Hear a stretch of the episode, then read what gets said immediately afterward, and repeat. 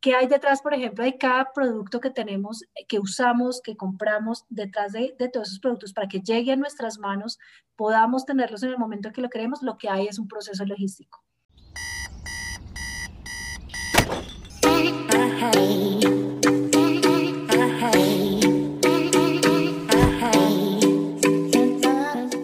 Hola a todos nuestros oyentes, sean todos bienvenidos a nuevo episodio de Enrólate con la U. Mi nombre es Juliet Rojas y espero que estén súper bien el día de hoy.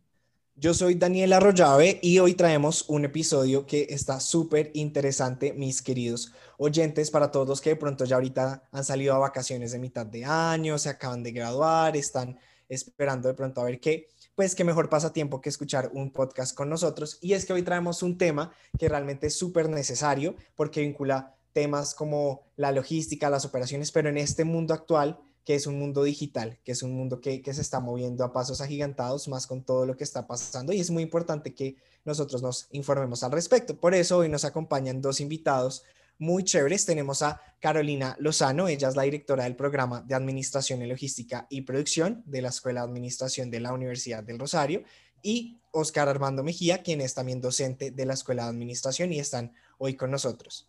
Bueno, muy buenas tardes. Muchas gracias, Daniel, Karen. Eh, un saludo muy especial también al profesor Oscar. Les habla Carolina Lozano. Eh, gracias, Daniel, por esa introducción y bueno, esperamos compartir con todos los eh, oyentes de este podcast algunos conocimientos y tips sobre la relevancia que tiene la logística en el, como factor de competitividad para las empresas y sobre todo seguramente muchos estudiantes y muchos de los que nos escuchan eh, tienen sus emprendimientos digitales, están pensando en explorar estos caminos, entonces seguramente hoy se van a dar una información bien interesante de algunos aspectos que deben tener en cuenta para que esas iniciativas sean exitosas. Muchísimas gracias por la invitación, Juliet, Daniel. Hola, Caro, ¿cómo vas? Eh, sí, como lo decía Carolina, la idea es compartir un poco eh, del contexto en el cual realmente se vive la logística y más en el mundo digital, de las operaciones digitales. Es un gusto compartir con ustedes y con los oyentes el día de hoy. Entonces, cuando quieran, comenzamos a, dialogar, a discutir y, que sea un abrebocas para que realmente eh, los estudiantes que están saliendo, como lo decía Daniel, se motiven y conozcan un poco más de este programa y tan bonito programa que tenemos en la Universidad de Rosario.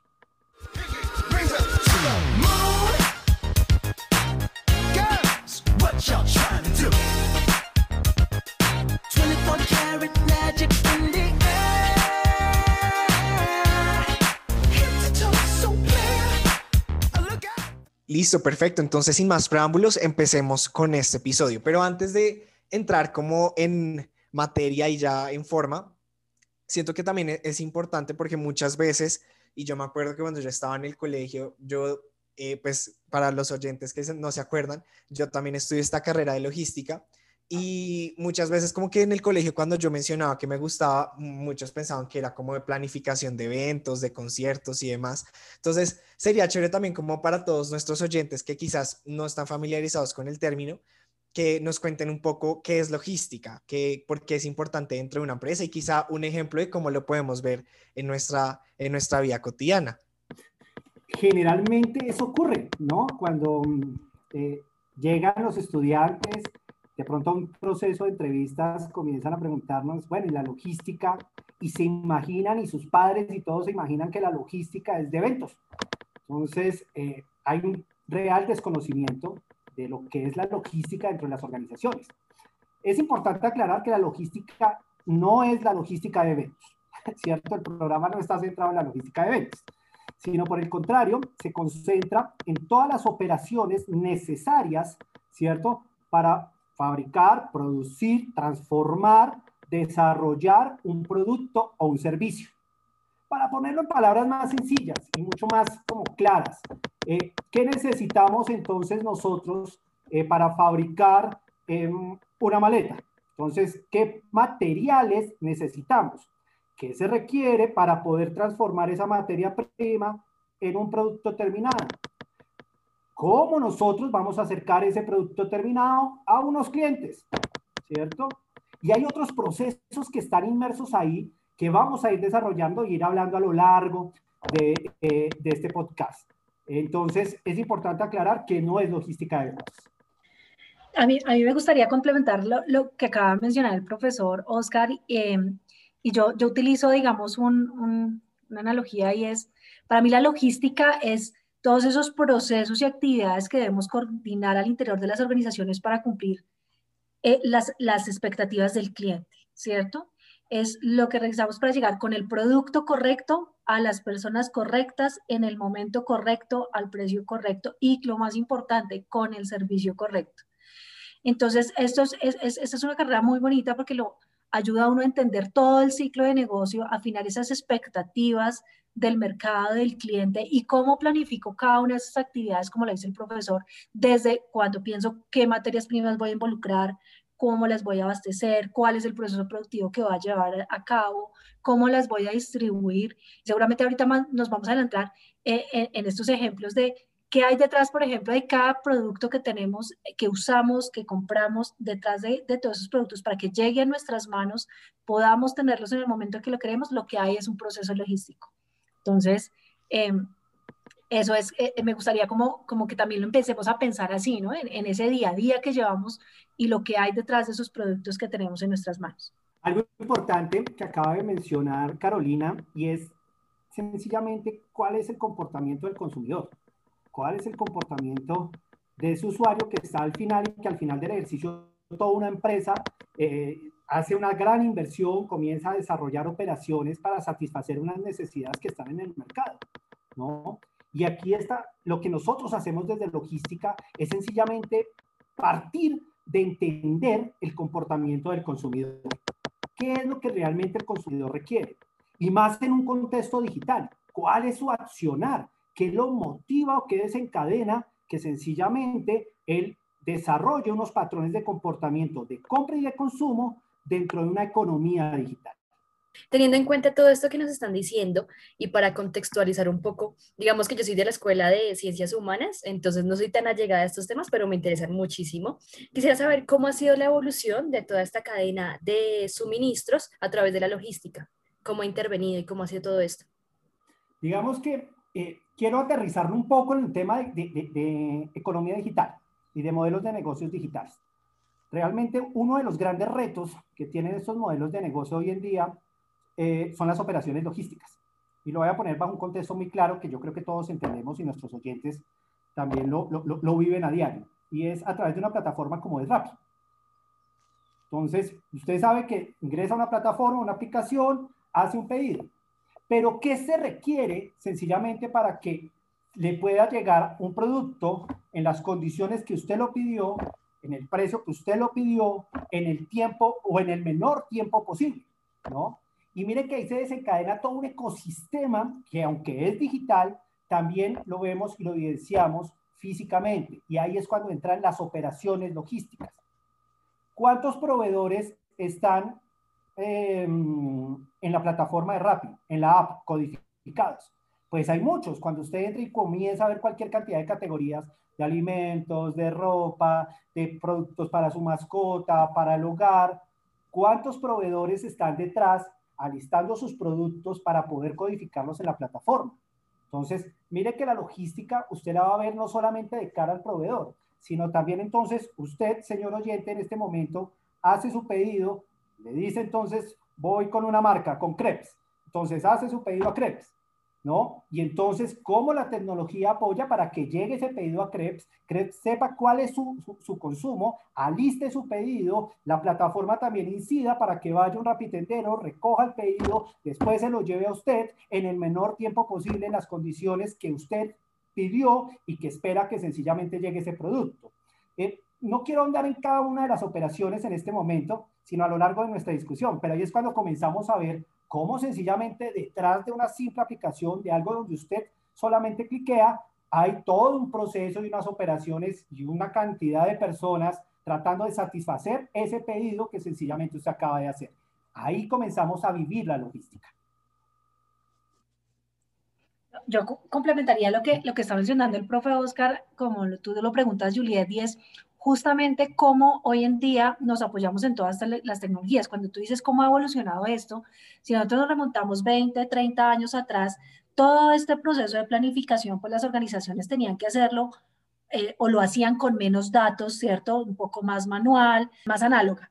Eh, pero como todos sabemos, pues digamos, las tecnologías de la información, la comunicación, la evolución de los datos ha sido tan acelerada y en ese mismo ritmo ha, venido evolucionando la logística.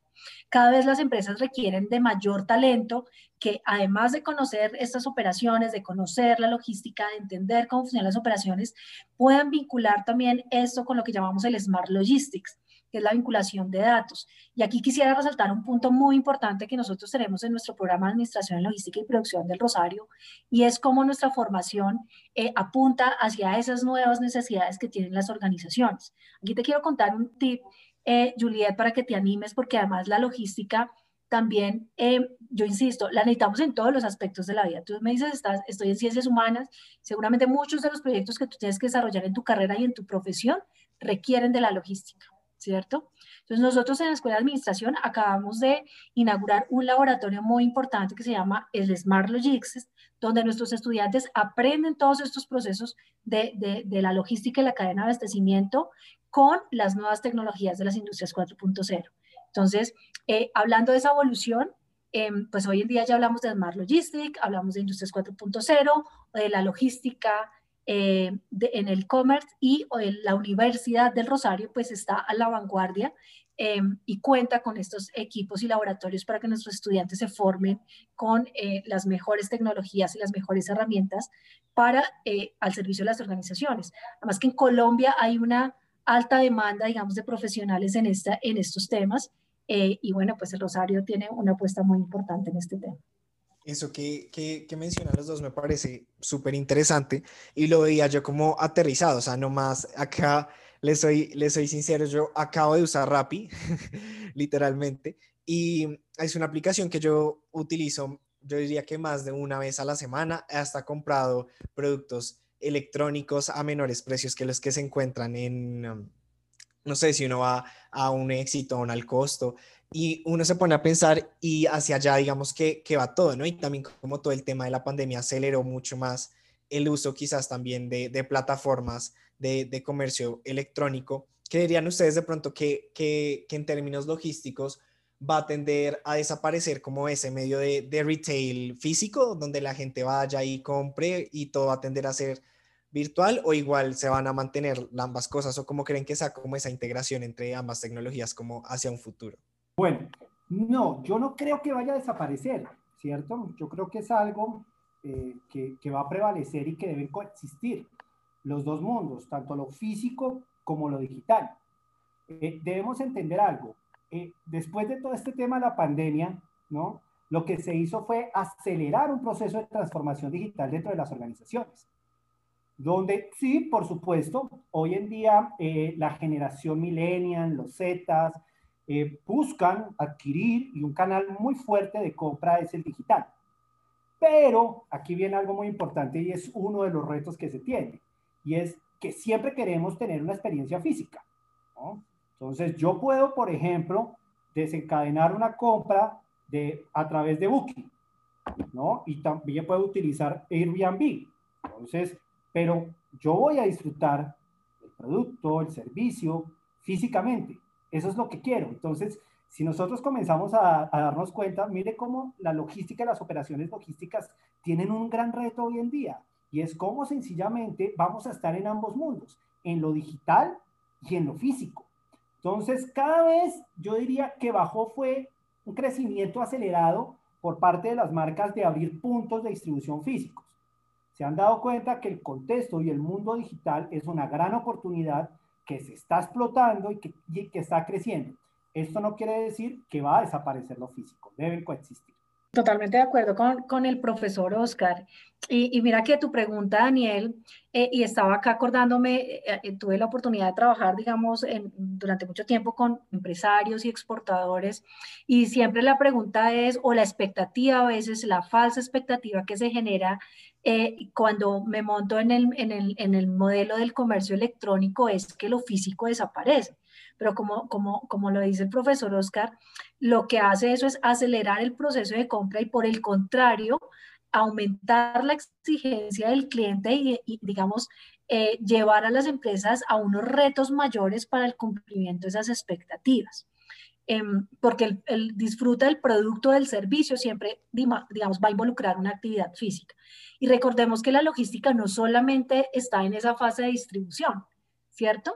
Como lo mencionaba el profesor Oscar eh, al principio de la, de la conversación, la logística está absolutamente en todos los momentos del ciclo de negocio. Entonces, puede ser que disminuya, digamos, en una medida eh, en los puntos de venta físico, podríamos decirlo de esa manera, pero eso va a hacer que de alguna manera tengan que aumentar, por ejemplo, los centros de distribución o que la logística en los temas de transporte sean, eh, tengan unos requerimientos distintos. Eh, si estuviéramos hablando, por ejemplo, de, de una plataforma como de un, de, un, marketplace como el que tú mencionas, Daniel, pensemos que, que, que estas marcas, ellos no fabrican nada, ¿cierto? Ellos no, son, ellos no tienen el control de la fabricación o de la producción, ellos no, no tienen una bodega llena de productos. Ellos tienen que sincronizarse y articularse con los proveedores, no solamente de los productos, sino de los servicios, porque entonces tú llamas a Rappi o haces tu, entras a tu aplicación y dices, yo quiero, eh, voy a comprar tres productos, de pronto no solo uno, pero cada producto que tú pides en la aplicación son de un proveedor distinto, por ejemplo, vienen de una marca distinta. Em, pero tú quieres que te llegue el pedido de los tres productos, te lleguen al tiempo. Entonces, fíjate cómo ahí la plataforma o ese marketplace tiene ahí el desafío de cómo sincronizó los proveedores, los tiempos de entrega, organizó el paquete que le va a llegar a la casa de Daniel, ¿cierto? Eh, en el tiempo que Daniel lo quiere y que el costo sea favorable, que es algo que, que, que, que a veces dejamos un poquito por fuera y es una de las partes más importante del negocio. No sé si el profesor Oscar comparte conmigo eso, pero a veces nos preocupamos de la parte de, listo, los procesos y descuidamos la parte del costo. Para las empresas eso es, eh, al final, el factor de competitividad. Tienes toda la razón. Yo diría que la, la logística trabaja tres dimensiones. Eh, la primera, el costo, como lo acabas de mencionar, pero ese costo se desencadena a partir del tiempo y del espacio que ocupa la operación. Esos tres elementos son fundamentales y se gestionan constantemente dentro de la logística. Eh, acordémonos que la logística también busca, ¿no? Y una de las operaciones grandísimas y, y hermosas que están dentro de la logística es la gestión de demanda. Y es como sencillamente yo entiendo la demanda, el comportamiento de mi cliente y cómo sencillamente yo puedo alinear una oferta que yo tengo, cuando yo hablo de oferta es una producción de bienes o de servicios, con esa demanda, con esa necesidad que tiene el mercado, ¿no? Entonces, ¿y, cómo lo hago al menor costo posible? Ahorita acordándome este fin de semana, eh, les voy a contar una anécdota, ya saliéndonos un poco de, la parte rígida, y es, fui a cine, ¿no? Y entonces, eh, y que va muy encaminado al tema de que nos preguntaba Daniel. Yo decía, ok, ¿cómo sencillamente Cine Colombia, Cinemark, comienzan sencillamente a activar un canal digital supremamente fuerte, ajustar unas operaciones dentro de ese contexto, por ejemplo, para una asignación de sillas, respetando un aforo que debe estar dentro de las salas. Y eso solamente yo lo puedo hacer de manera digital, ¿no? Pero aquí viene algo muy importante. Yo necesito ir, ¿cierto? Y disfrutar la película. Muchos de nosotros estamos ya cansados en algún punto de las plataformas de streaming, Netflix, ¿cierto? Disney, HBO, ahorita Amazon, han salido TNT, yo creo que ahorita salieron cualquier cantidad de plataformas, pero esas experiencias que teníamos anteriormente, hablo de la pandemia, después de dos años volví a una sala de cine, ¿no? Y vi cómo sencillamente se integra las tecnologías para sencillamente mejorar la experiencia. Y cuando hablamos de esa integración de tecnologías viene algo muy importante y es como sencillamente nosotros comenzamos a utilizar cada una de esas herramientas de la industria 4.0 para volver más eficientes las operaciones logísticas. Cuando yo hablo de analítica de datos y hablo de Big Data, pues sencillamente necesito una cantidad de datos eh, eh, gigantesca, ¿cierto? Ahí es cuando trabajo una, una base de datos gigantesca. Pero ¿para qué me sirve eso?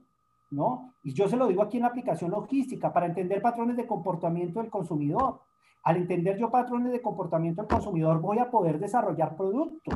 Y para poder desarrollar productos necesito entender cuál es la dinámica del mercado. Así yo voy a poder pronosticar mis ventas. Y ese pronóstico de ventas es el resultado de una operación logística, que es la gestión de demanda. Entonces, todo esto viene en que todo está entrelazado. No hay un solo sector en el mercado que no incorpore operaciones logísticas. Se tenía el concepto antes de, como lo, no, no, lo comentaba Carolina, que la logística era solamente transporte o distribución, que a veces se confunde. Ah, ok, entonces yo voy a, terminar trabajando en entrega, en coordinadora, en envía, porque se tenía asociado solamente el concepto de transporte y no es así. La logística está en el desarrollo de productos, en el desarrollo de pronósticos, en el desarrollo de proveedores, en la producción, en la distribución, en el relacionamiento con el cliente, en la infraestructura tecnológica, ¿no? Lo vemos en la logística inversa, en el componente ambiental que hoy en día es tan importante para todos los modelos de negocio. Entonces, esto es lo que nosotros vemos en nuestro programa de, Administración Logística en la Universidad del Rosario cada uno de estos componentes y cómo sencillamente son pieza fundamental, clave para cualquier modelo de negocio. Voy un poco más allá y perdón por, por extenderme tanto. El tema de emprendimientos. Todos los emprendimientos, lo primero que deben pensar, ¿no? Es cuáles van a ser sus operaciones para poder, lo que nos decía Carolina anteriormente, calcular un costo, para poder determinar qué, pues un precio de venta. Entonces, desde el preemprendimiento más pequeño debe pensar ya en operaciones logísticas. Lo que pasa es que la logística es tan flexible que se adapta a cualquier modelo de negocio.